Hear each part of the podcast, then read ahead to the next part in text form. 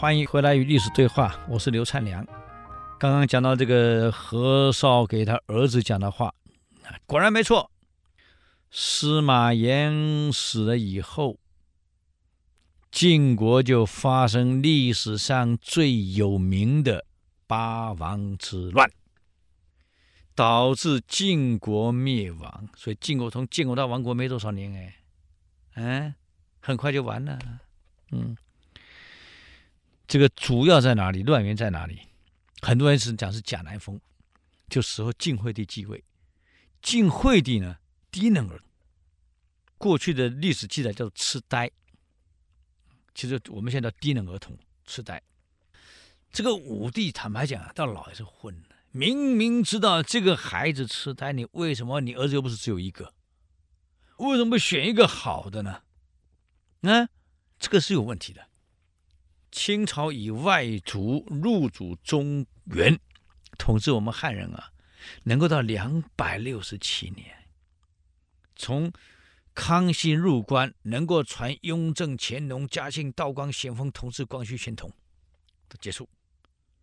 他没有出过昏君，没出过庸君，没出过暴君。为什么？他们选继承人不像我们汉人这样，一定要长子。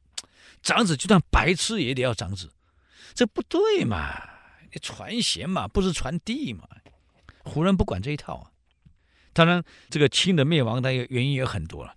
它关键是重在强大了以后。你是到了乾隆的时候，我们看整个历史记载，到乾隆的时候，他全国的国家总产值，虽然欧洲已经在在工业革命了，可是它的总产值占全世界的百分之七十。这么富裕的一个国家，难怪这个英国使节团到了北京要求通商，乾隆告诉他不用了，我是天国，我什么都有了，通什么商？还有这和珅呢，那时候在管理理藩院，所以理藩院就是现在的外交部啊，他处理得很好，很委婉，所以没有闹成跟英国当时来为了通商口岸的开埠，还有跪拜礼的问题，跟清朝冲突了。那么幸好是和珅处理掉了。我们现在骂和珅，其实不对的。和珅不是电视演的这么差，哎呀，你去看看正史，看英国人的历史记载，对和珅那是褒褒扬的不得了，褒扬的不得了啊！哎，以后慢慢跟你谈这个和珅的事，哎，不是我们现在讲这么坏。嗯，那么这个很有意思啊。真正问题出在乾隆那天，我在看的这个圆明园，大陆刚好他们那个中央六号台播了圆明园整个。始末其实在报清朝灭亡的始末，他们非常客观的，由外国人来报道，引用了当时所有在中国的传教士他们的日记都公开了。你看郎世宁当时写的日记，他讲清朝的皇帝很自负，帝国还不是像帝国，帝国的皇帝很自负，帝国的臣子们呢很有权势，可是思维非常落后啊。思想落后啊，管理没有效率呀、没办法，人家工业革命了，你要停留在那。圆明园真的盖了一百年，从动工到结束到乾隆盖完一百年。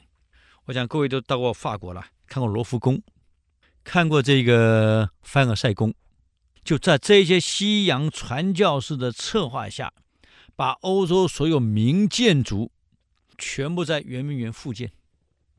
哎，盖得更漂亮、更豪华。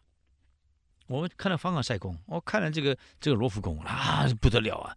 啊，罗浮宫是九世纪开始盖的，那豪华啊，雄伟，全部翻版到中国重盖，而且那个喷水池是郎世宁设计的，根据机械化的这原理，全部自动的进水喷水，就喷了三天就没喷了。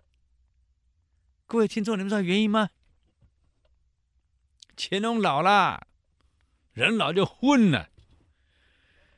他居然下令把那个机械关掉，叫老百姓去挑水用灌的。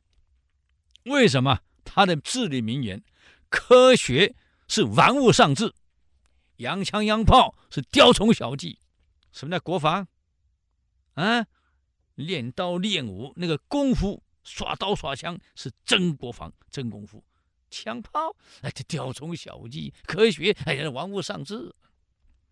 这是乾隆的观念呢，晚年的观念。所以一直到了这个咸丰，道光鸦片战争一八四零输了以后，到咸丰一八六零，英法联军。哎呀，我看到是痛心啊，八千部队而已啊，清朝十二万精锐呀，一天全部摧毁呀。当时最有名的蒙古骑兵申格林沁领导的骑兵，塘沽一战，全军覆灭。这个英法两个司令官日记这样写：没想到中国的部队是这么勇敢呢，在我们的枪炮的射击下，一路往前冲，没有一个回头的。